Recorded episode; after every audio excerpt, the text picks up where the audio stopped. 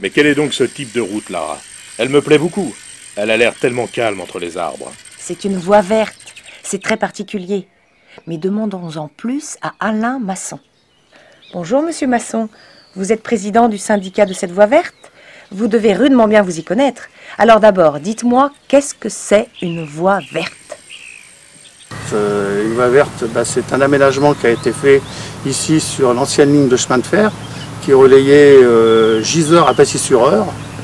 Et cette voie-là, étant été déclassée, euh, le département euh, a souhaité la réaménager. Et puis donc est née l'idée d'une voie verte, c'est-à-dire d'un passage pour les gens qui leur permettent à pied, à vélo, à roller, de pouvoir se promener et découvrir la vallée de l'Epte. Et elle est difficile?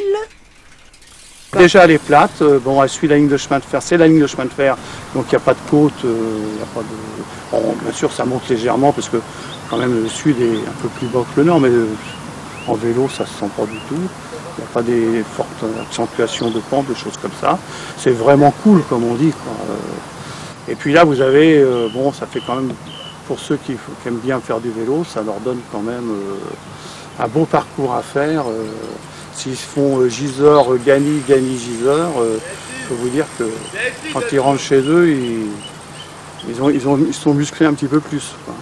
Au fil des 28 km de voie, vous pouvez découvrir, entre autres, un moulin à roues du 18e à Fourges, une allée découverte à Dorménil, une croix romane, souvenir des croisades, et le donjon du château, et enfin, à Gisors, le magnifique château fort.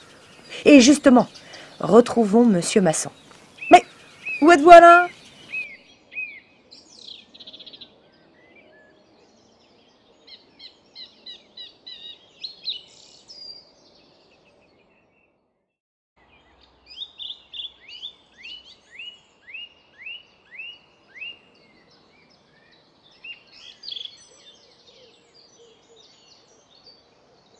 Merci Alain.